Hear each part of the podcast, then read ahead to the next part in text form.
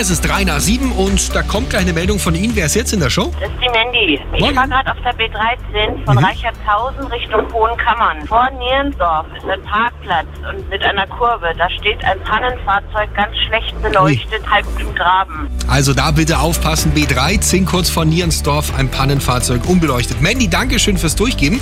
Und eine Meldung noch vom München, aus München, vom Mittleren Ring, Innsbrucker Ring zwischen Schlüsselbergstraße und Innsbrucker Ring Tunnel. Stockender Verkehr, rechte Spur blockiert. Auch da steht ein Pannenfahrzeug. Das war's für den Moment. Der Verkehr mit den handgegossenen Pfannen von Pfannenhareka